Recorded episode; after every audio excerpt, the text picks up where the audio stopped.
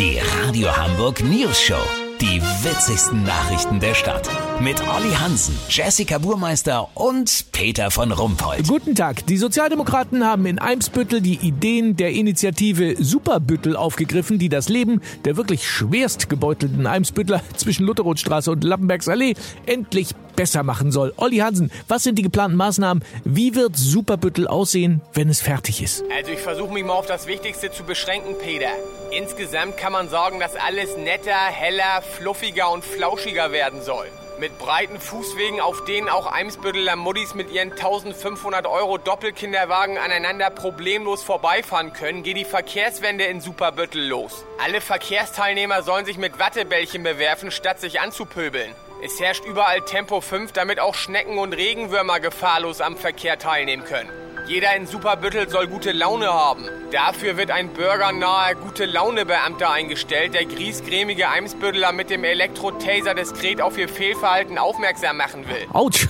Aber sag mal, ich habe gelesen, Parkplätze gibt's in Superbüttel dann äh, fast keine mehr. Wer braucht denn sowas, Peter?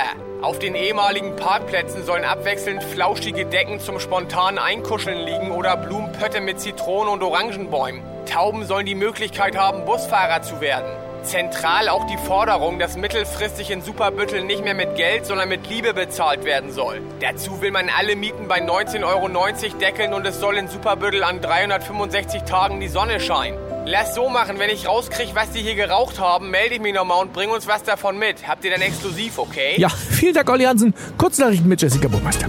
Digitalwelt. Mann wollte Ordnung in seine Smartphone-Fotos bringen und verpasst dadurch drei Lebensjahre. Umfrage tief. 70% der CDU-Anhänger würden sogar eine Salatgurke lieber als Kanzlerkandidat sehen als Armin Laschet. 2G-Regel. Es ist nicht so, dass Ungeimpfte vom gesellschaftlichen Leben ausgeschlossen werden. Sie dürfen noch auf dem Deich stehen und rauchen. Also an bestimmten Abschnitten. Das Wetter. Das Wetter wurde Ihnen präsentiert von Superbüttel. Super nice. Das war's von uns. Wir hören uns morgen wieder. Bleiben Sie doof. Wir sind's schon.